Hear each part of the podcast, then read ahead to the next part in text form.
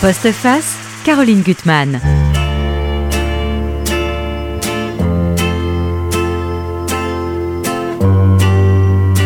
La meilleure assurance de survie pour nous morts, ce n'est pas le paradis éternel, c'est bien nous, pauvres vivants, qui les abritons dans nos rêves et dans nos souvenirs parfois effilochés.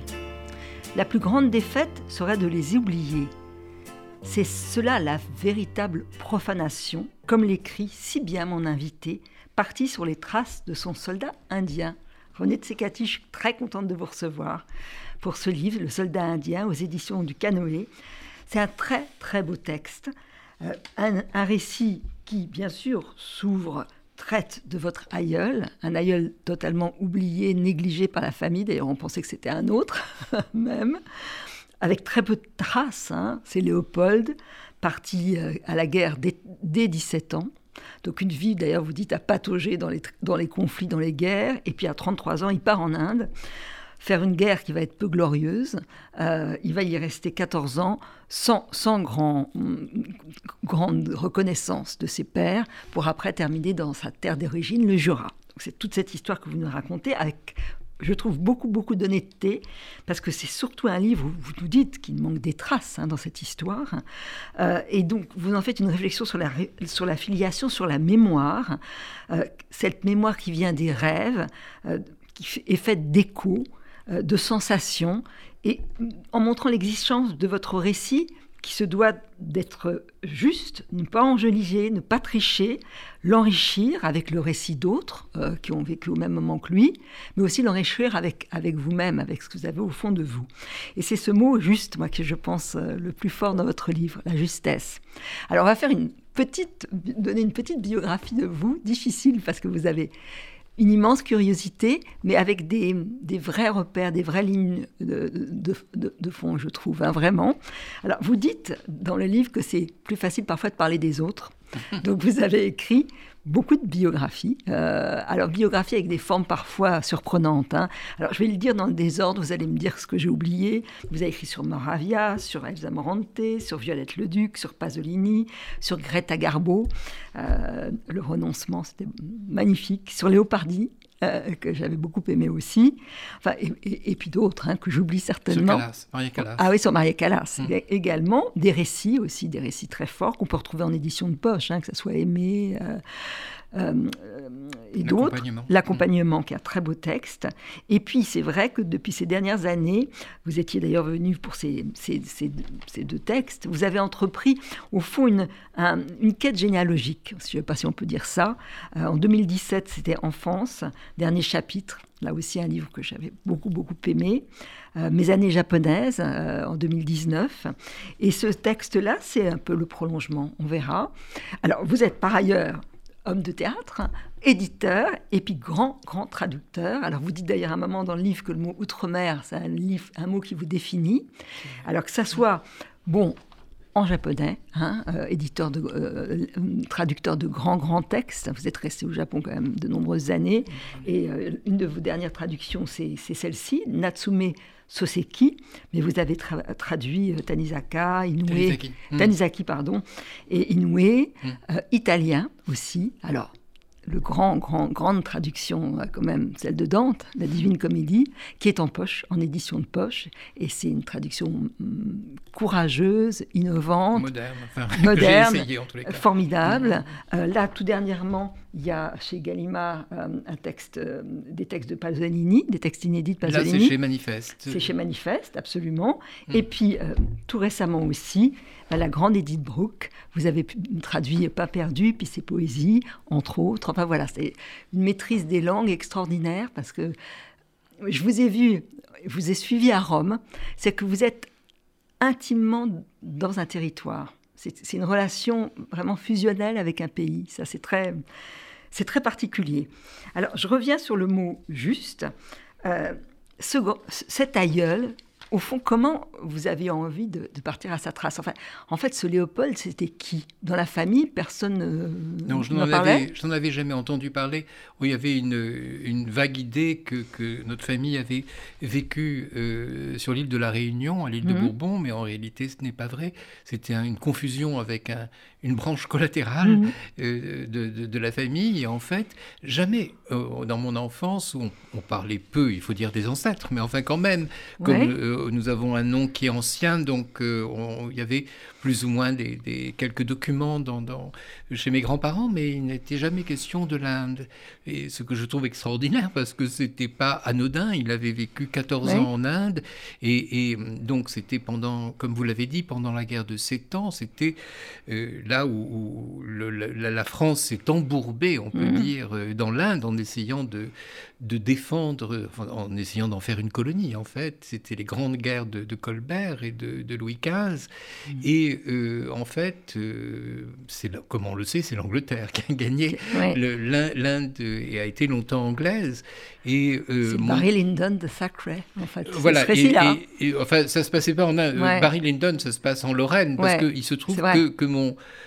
euh, mon ancêtre donc était dans, dans la, même guerre que le personnage mhm. imaginaire de, de Thackeray, euh, Barry Lyndon, donc euh, là, là, là en Lorraine.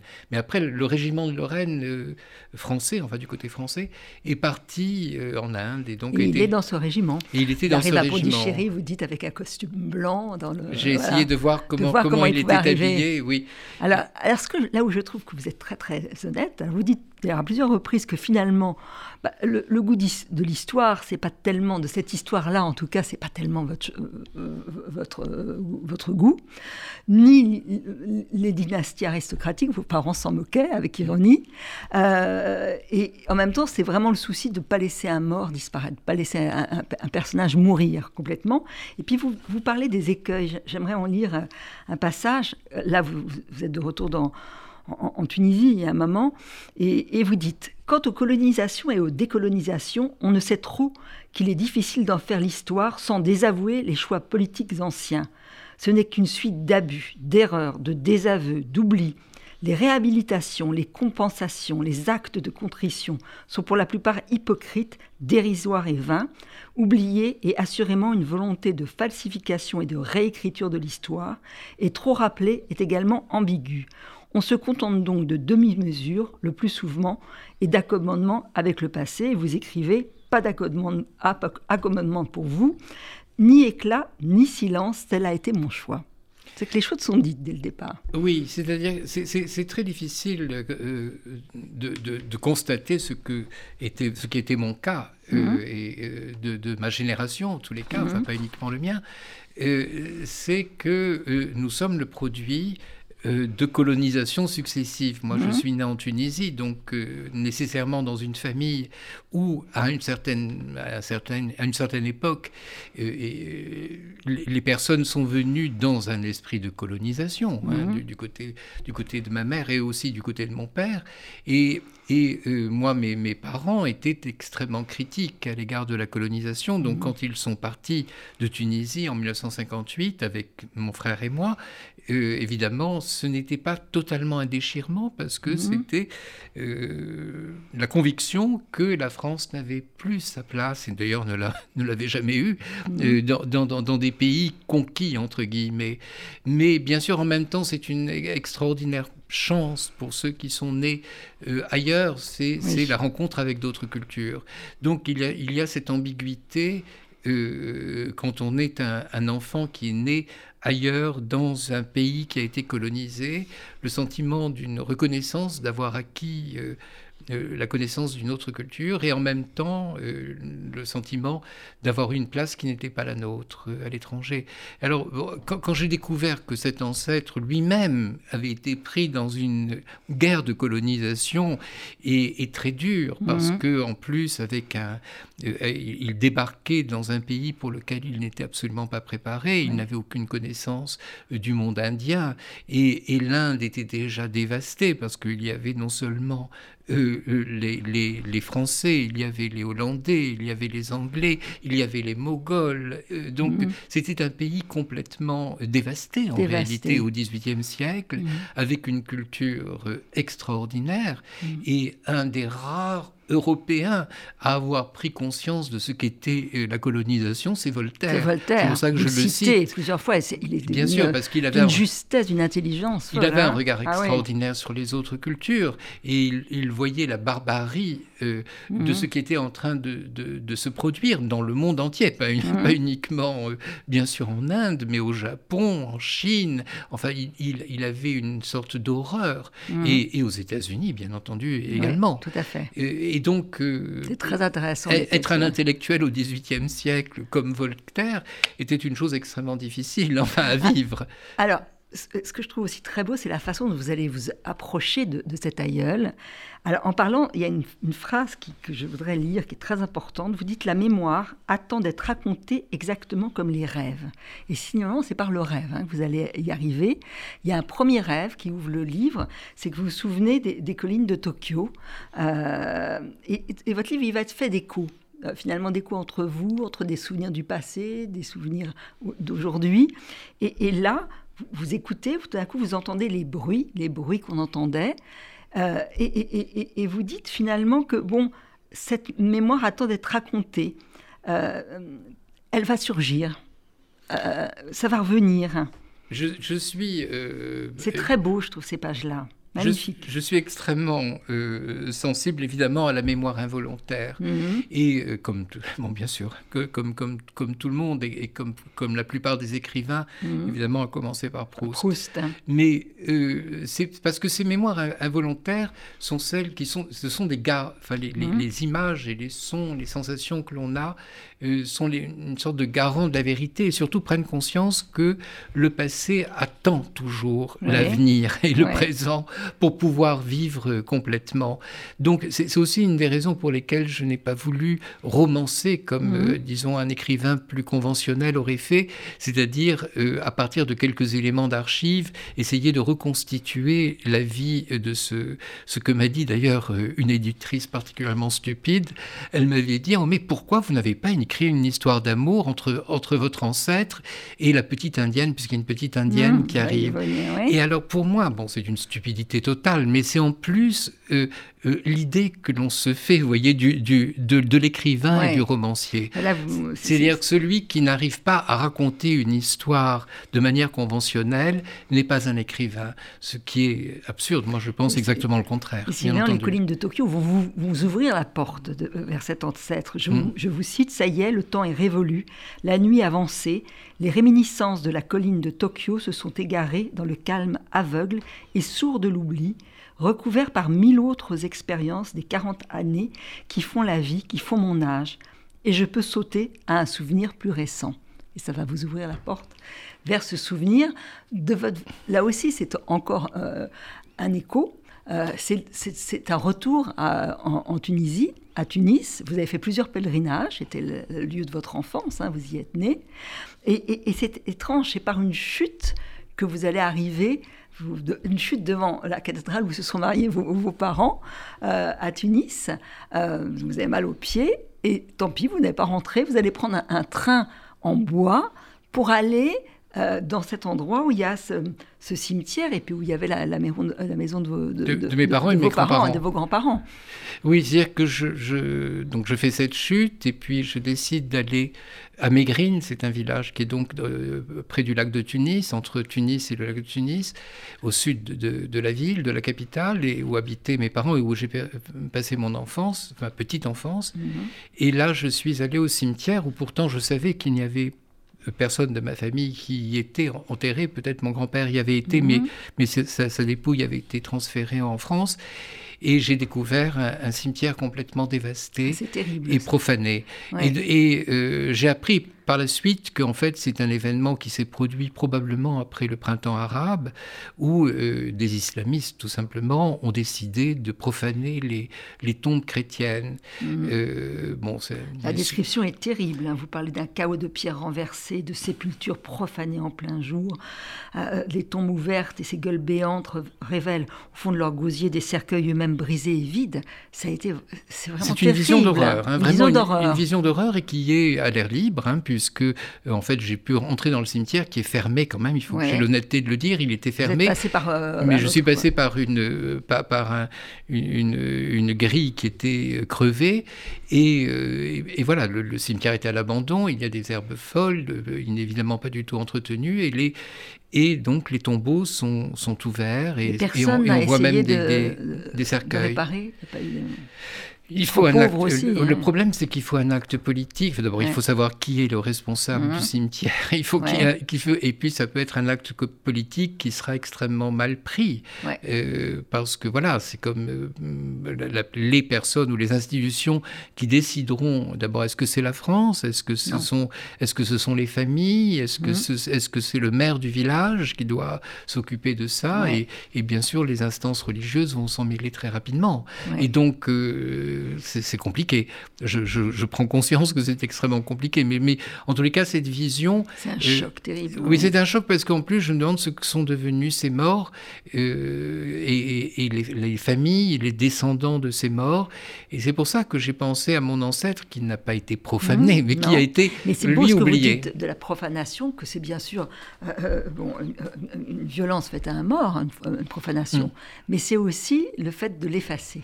C'est très beau, je trouve, utiliser ce mot pour deux choses. Euh, oui, oui, bien sûr. Bien sûr, c'est l'effacement. Bon, je ne suis évidemment pas le premier, vous l'avez dit en entrée, euh, à dire que, que euh, la véritable survie, elle est dans la mémoire mmh. des autres. Hein. Mmh. C'est là que, que, en effet, euh, un mort euh, dépasse sa propre mort et que qu'à partir du moment où plus personne ne se souvient de lui, même si ce sont ses propres enfants ou ses petits-enfants, même mmh. qui, ont, qui, ont, son propre sang, mais à partir du moment où il n'a plus cette présence, que ce soit une présence onirique ou une présence dans des prières laïques d'ailleurs, là la mort, la mort est totale. Et et, bien sûr, ça, fait partie des, des, objectifs de la littérature, en tous les cas pour moi, mhm. euh, de, maintenir euh, cette vie le plus possible et même parfois de l'enrichir quand, on, quand, on, le peut par sa propre imagination. C'est pas, je, ne nie pas du tout le pouvoir de l'imagination, au contraire, mhm. mais simplement euh, pour essayer d'atteindre une certaine réalité. Je pense que c'est là d'ailleurs, quand, moi-même, quand je lis des, des romans, euh, je ne m'attache à des romans que quand je sens que l'imaginaire de l'écrivain, même si c'est totalement de l'imaginaire, est là au service d'une réalité qu'il essaie d'atteindre et non pas la construction d'un monde qui serait autre, voyez, qui nous détournerait de notre monde. Mm. Euh, et, là, je me déconnecte complètement mm. quand, je lis des livres où je sens que la volonté de se détourner du, réel l'emporte, prime. Mm. Et au contraire, je pense que quels que soient les moyens, que ce soit le, la chronique la plus prosaïque ou que ce soit un monde visionnaire, quels que soient les moyens, c'est d'atteindre en soi, dans l'écrivain et dans le lecteur, une, une, présence du réel. Alors c'est ça que vous donnez au lecteur, je trouve. Vraiment, on voit comment, à partir déjà, ce que vous avez trouver comme élément fiable dans l'histoire. Il n'y en a pas beaucoup, donc vous avez. Et comment vous allez vous aider, soit de personnages qui ont été à ses côtés, plus connus que lui, et qui peuvent nourrir euh, votre savoir, aussi des récits littéraires, hein, ça on, y viendra, euh, des œuvres picturales, euh, et, même d'un personnage imaginaire dont vous allez finalement faire la tombe, et qui est aussi, enfin, qui est là pour, pour lui redonner de la vie. Oui, c'est étonnant. C'est-à-dire que j'ai pris, comme vous le dites, différents moyens. C'est-à-dire par exemple, pour décrire le voyage de mon ancêtre, euh, il y avait le voyage de Bernardin de Saint-Pierre qui s'est passé exactement au même moment, qui a suivi le même, euh, le même trajet. Et donc, euh, il n'est pas allé jusqu'en Inde, mais, mais il est allé jusque, justement jusqu'à l'île Maurice, à l'île de la Réunion, enfin, avec l'île de France et l'île Bourbon. Et, donc, ça permettait d'avoir une connaissance extrêmement précise des conditions. Et on voit que c'est des conditions épouvantables. Des conditions épouvantables quand le scorbut, on les jette par euh, dans la mer. Hein. Dans la mer. Il y avait à peu près 10% hein. de morts. Et encore, peut-être, c'est faible comme pourcentage par rapport au, pourcentage réel. Donc, de l'eau qui est sale, euh, peu, de, ben, L'eau était complètement avariée. Il y avait très peu à, manger. Et puis surtout, il, y avait, il y avait le problème de, l'impossibilité de savoir la longueur du, trajet. Donc, on ne mhm. pouvait pas vraiment savoir combien de, victuailles il fallait emporter. Il y avait beaucoup de... Il y avait du bétail vivant. Hein, bétail, oui. qui en haut, c'est ça. Hein, oui, qui, était présent dans, le, euh, dans les cales. Et, donc les conditions sont, sont, sont extrêmement que difficiles. Les enfants, les mousses sont des souffres-douleurs à la mm. violence des, des, des, matelots. Enfin, c'est terrible. Hein, Tout ça a été décrit très très précisément par Bernard Saint-Pierre et, par d'autres voyageurs, bien entendu.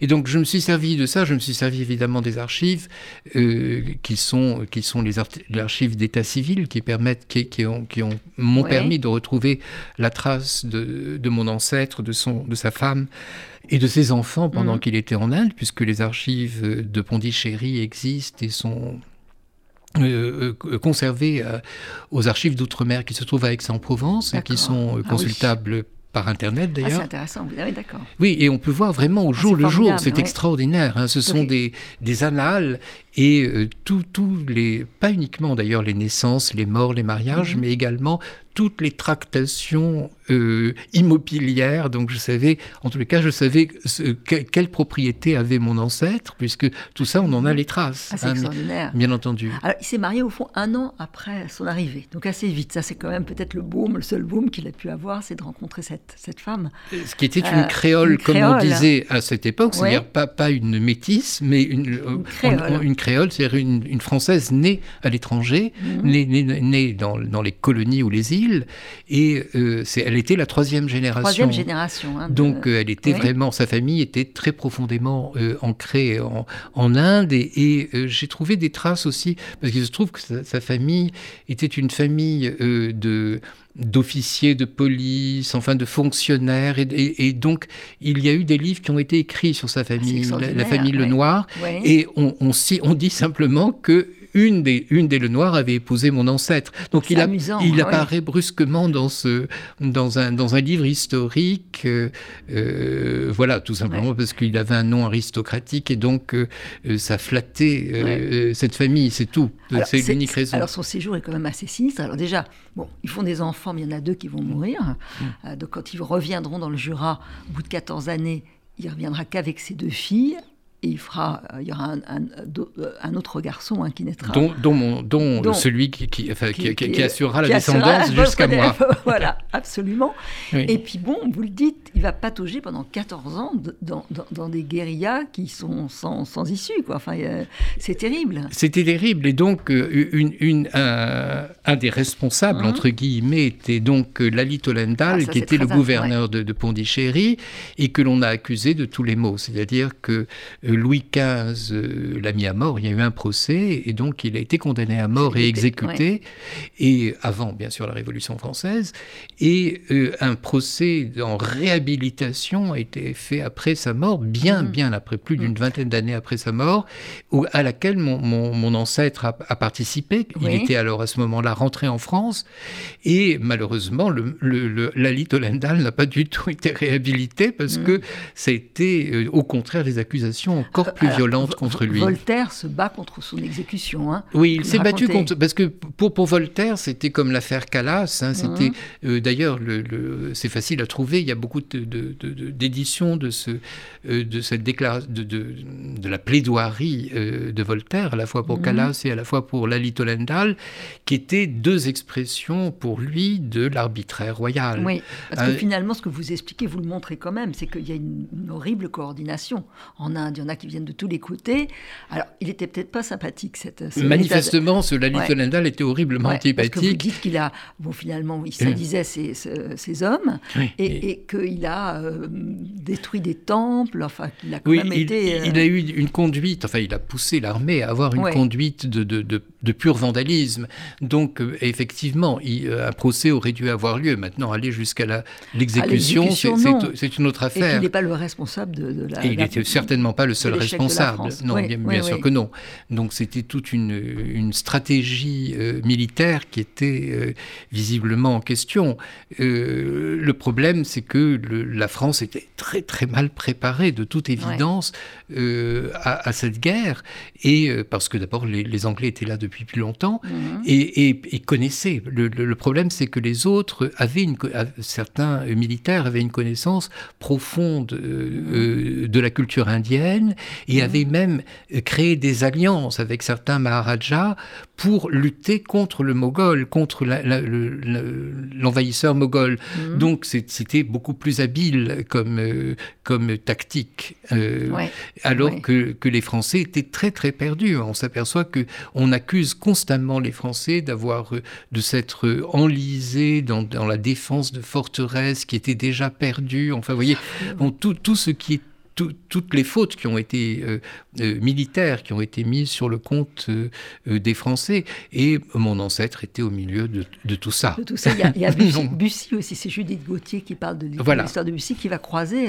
qui va croiser. Le, il y a également en effet le livre de Judith Gauthier dont je me suis servi, parce que elle a suivi le destin d'un autre militaire et qui a rencontré en effet mon ancêtre. Donc mhm. il y avait beaucoup de, au fond, jusqu'à la fin du 19e siècle, donc pour Judith Gauthier, mhm. on, la France avait cette espèce de plaie euh, de la guerre de l'Inde qui euh, n'avait jamais été jamais été guéri. Hein. Et donc, surtout à un moment où on commençait à s'intéresser à l'orientalisme, enfin à, toutes les cultures orientales, on s'est dit, mais au fond, pourquoi nous avons perdu l'Inde? Pourquoi l'Inde est devenue anglaise?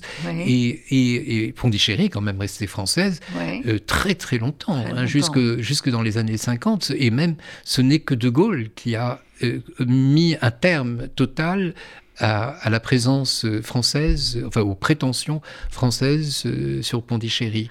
Ah, oui. Et lui, Léopold, après l'échec de la guerre, il reste encore un petit moment en, Inde. Oui, il est resté. Il est resté encore en Inde. On lui a donné comme, comme consolation la, forteresse de Carical, qui était une autre forteresse, un autre comptoir d'ailleurs, qui est resté un comptoir euh, assez longtemps, un comptoir français. Et, euh, et puis finalement, il espérait avoir rentré dans des conditions euh, financières honorables. Il a espéré qu'on le nommerait colonel. On l'a jamais nommé colonel finalement, mais il a réussi à avoir une pension qui, lui a permis de vivre euh, tout à fait honorablement hein, euh, euh, à son retour. Mais il rentre, donc c'est là que j'ai imaginé qu'il rentrait. Retour, voilà, il y a une part de roman euh, dans le retour. en tout cas, vous, vous nourrissez. Euh, voilà, c'est-à-dire que j'ai, j'ai, imaginé le retour parce que j'ai vu des tableaux. Donc, il y a bien sûr. Il se trouve que. Il y, a, celui-là qui est très beau. Voilà, ça hein, c'est Zofani, c'est Johann Zofani. Et, et, qui représente donc une famille qui était exactement la famille de, de, de, mon ancêtre, c'est-à-dire avec euh, sa femme et deux filles. C'est exactement comme ça qu'il est rentré à peu mhm. près à cet âge-là. Mhm. Et il y a une petite indienne qui est donc une, une Aya, comme on disait, c'était celle qui était chargée de s'occuper des enfants. Mhm. Et euh, j'ai imaginé donc qu'effectivement, mon, mon, ancêtre était rentré avec une euh, Aya que, que j'ai appelée Anjali. Ah, et, un très joli personnage, ah et, tout à fait. Et qui est, euh, elle, complètement décalée et qui va nouer, j'ai imaginé qu'elle nouait une amitié très forte avec la femme de mon ancêtre, donc mhm. Marie-Jeanne Lenoir, mhm. après la mort de, de Léopold. Qui meurt jeune, hein. il va vivre très... Oui. Lui, il meurt euh, relativement jeune. Relativement jeune, oui. Et, enfin, il avait 60 ans, mais il n'a pas vécu, mhm. en tous les cas, il n'a pas connu la vieillesse, alors que sa femme, en effet, lui a survécu. Ça, c'est vrai. Et, quand il revient, c'est plutôt triste, parce que vous, vous dites que finalement, déjà, il a quand même le sentiment de, qu'on l'a négligé, qu'il n'y a pas eu assez de gratitude de la part de ses supérieurs. Il y a le procès quand même de, la, la, euh, il est comme vous dites obsédé par sa pension. Est-ce qu'il aura assez pour mm. vivre? Donc ils vont vivre d'ailleurs dans un endroit, je pense assez beau, mais qui n'existe plus. Si ça existe ah, encore. non, toujours, non, non, il existe toujours. Il se trouve à Salins, Salins les, les Bains, et donc euh, c'est une, une, petite ville euh, euh, qui se trouve dans le Jura, donc donc dans la Franche-Comté qu'il avait qu'il avait laissé et, qu'il a qu'il a retrouvé. Et non, non, la, maison existe toujours et et donc elle a été transformée simplement en gîte, euh, parce que c'est une grande maison, et donc euh, euh, elle, elle, existe toujours, mais ce n'était pas un château. C'était pas un château. Bon, il est soucieux du mariage de ses filles, enfin tout ça. Et puis vraiment, ce qui vous, la question que vous vous posez, c'est et c'est vrai que c'est une question qu'on se pose, euh, euh, sa femme Marie-Jeanne et ses deux filles, qu'est-ce qui va se passer quand elles vont arriver là, avec probablement l'hostilité de, quand même d'une population euh, peu amène pour des gens qui viennent d'ailleurs Oui, et puis ils ne reviennent pas de manière glorieuse, et surtout, je, me suis interrogé sur l'état d'esprit où était cette pauvre Marie-Jeanne en rentrant, alors qu'elle n'avait connu que l'Inde, et que toute sa famille, pendant des siècles, enfin un siècle en tout cas, un siècle entier, n'avait connu qu'un environnement indien. Qu'est-ce qui s'est passé quand, arrivant dans le Jura, alors que lui, bien sûr, il avait quitté... Euh, euh, c'était sa région. C'était sa région natale. Voilà, donc, euh, avec, avec des types de, de rapports humains, de relations qui sont tout à fait autres que ceux que probablement elle avait connus en Inde, à Pondichéry, à Carical. Alors, là, il y a l'intrusion quand même de, vos deux peintres. Ça, c'est assez mm. amusant. Vous avez envie de les faire, qu'elles soient observées par des peintres. Et, et, cet univers de la peinture, vous dites d'ailleurs qu'il est très familier pour vous dans l'écriture.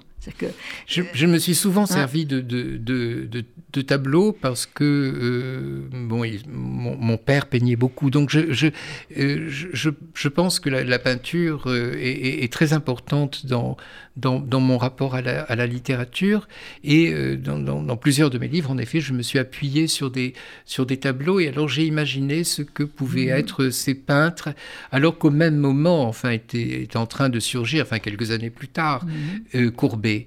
Et puisque c'est également le, paysage natal de, Courbet qui, a, beaucoup représenté euh, euh, toute, cette région. Euh, et, donc j'ai essayé de voir comment, à, partir du regard de peintre, comment ma famille, enfin cette mhm. famille ancestrale, pouvait être regardée et comment ils ont, par la peinture, on avait pu figer un moment de leur vie. Mhm. Donc c'est tout, tout, ce qui est de l'ordre de, de, de, la mémoire, je l'ai comme euh, insufflé dans, dans, dans une réflexion sur la peinture. Mais surtout au départ, vous les imaginez encore dans l'Inde. C'est euh, important, le monde mm. de l'Inde. Mm.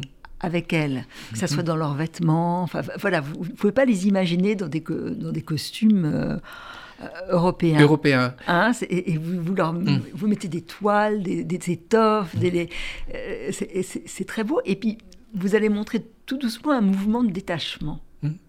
Oui, parce que je peut-être que ça, tient aussi à ma, mhm. propre nature. Hein. Euh, c'est-à-dire que j'ai beaucoup de mal à, concevoir euh, un attachement matériel, tout simplement, de manière mhm. générale.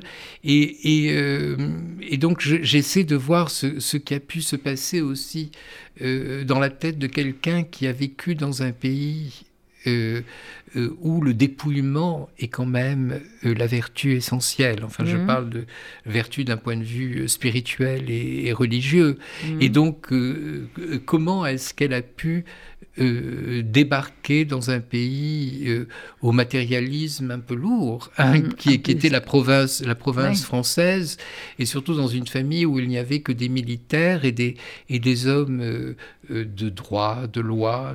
Quand, quand, quand j'ai vu euh, tout ce qui s'est passé depuis le XVIIIe siècle jusqu'au début du XXe siècle dans ma famille, dans cette, branche de ma mhm. famille en tous les cas, euh, ce n'était que des, que des militaires et des mhm. hommes de loi, des gouverneurs, parce qu'il y avait des régions, mhm. et donc ils avaient des, postes de, hauts fonctionnaires, de, de régions.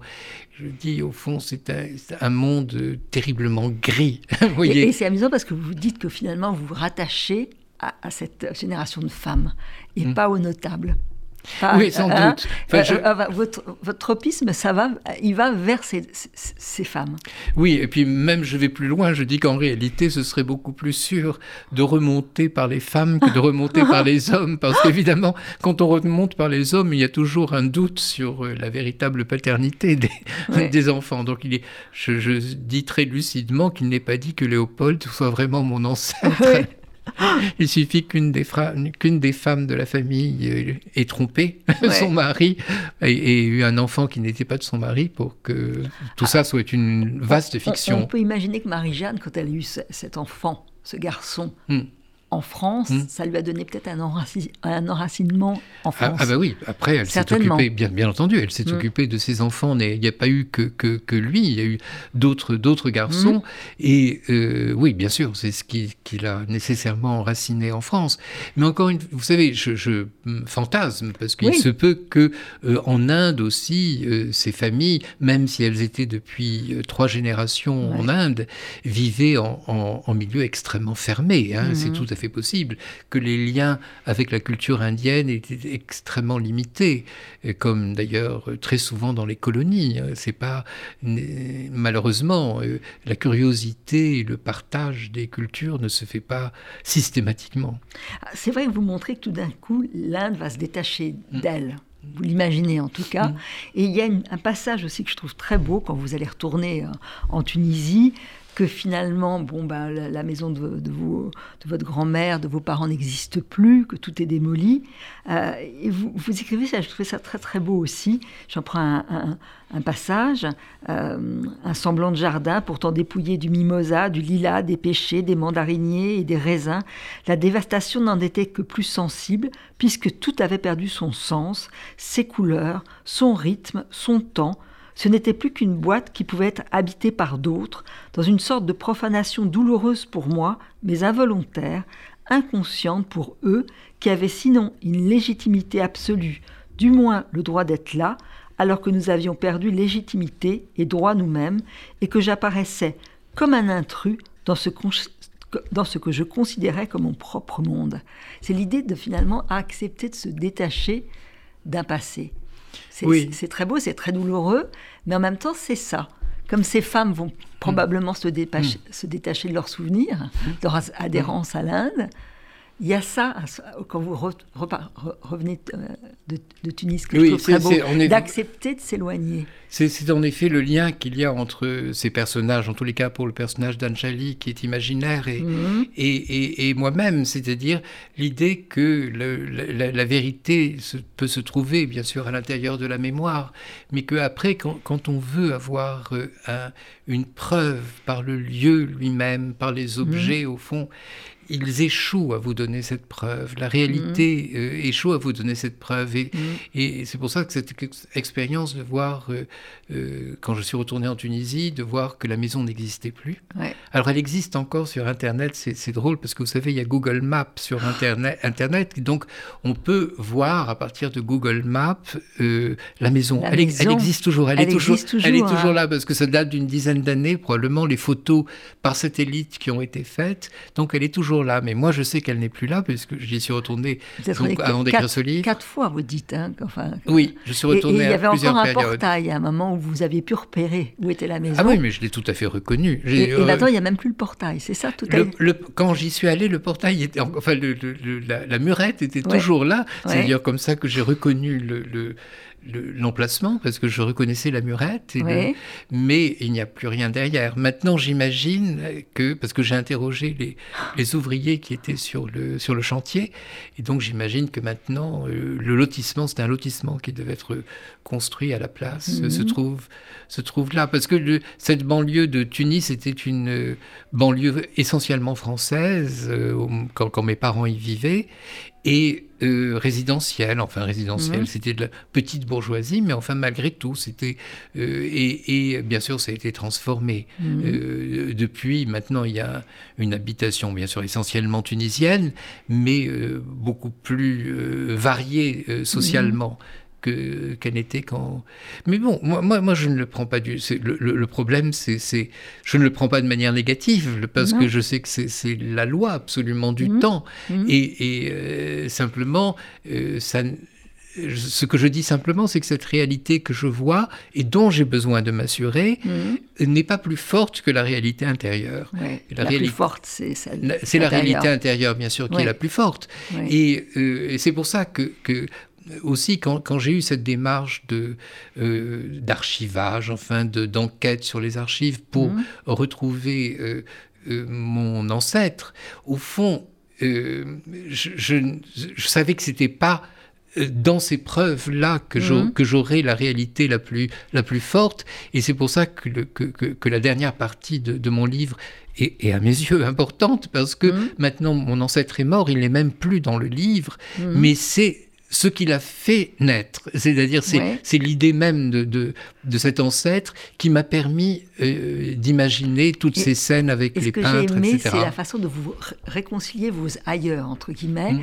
C'est quand vous êtes dans le cimetière euh, en, Tunisie, mm. vous allez penser à un des premiers livres que vous avez traduit en, italien, mm. qui est le, cimetière chinois. Je ne connais pas, où c'est aussi une histoire terrible, enfin, moins peut-être terrible parce que les tombes n'ont pas été dégradées, mais en tout cas, c'est un cimetière avec des soldats complètement oubliés. Oui, c'est un très beau livre de, Mario Pomiglio qui s'appelle Le cimetière chinois.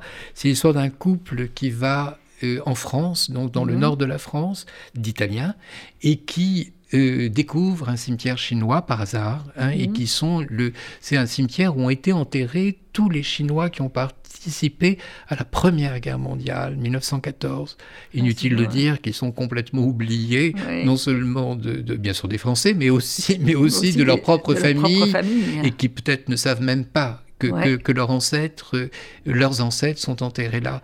C'est un, un, très très beau livre euh, qui est ah, parce qu'en même temps, le couple se déchire, donc il, y, a, en écho euh, le, la relation qu'il y a entre les deux personnages mm. et, et, le cimetière chinois.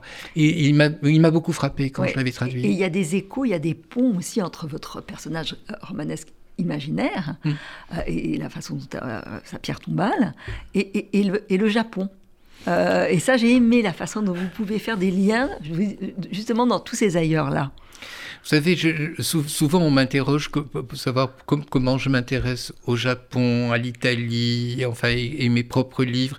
Et pour moi, c'est complètement naturel, parce mhm. qu'en effet, il y a mhm. ces ponts, ces réminiscences, et, ces moments où, au fond, tout se, tout se réunit, bien sûr, parce qu'au fond, euh, ce n'est pas que je m'intéresse à la totalité de la culture japonaise ou à la mhm. totalité de la culture italienne. Euh, dans, chaque euh, culture auxquelles je m'intéresse, euh, ce, sont ces liens très personnels qui, qui se mhm. tissent, en fait, et, qui, qui les réunissent. Mhm. Alors ça peut donner l'image d'une dispersion, ah mais en réalité, euh, moi j'essaie de, de, trouver le lien entre tout cela. On, le comprend, en tout cas on le, on le lit, et dans Le Soldat indien, qui est vraiment un beau texte, beaucoup de choses de vous euh, on, les retrouve avec beaucoup de force et d'intelligence. c'est un livre qu'il faut lire. Merci, Merci René Tsekati. Donc c'est publié aux éditions du Canoë, Le soldat indien. Merci beaucoup. Merci à vous.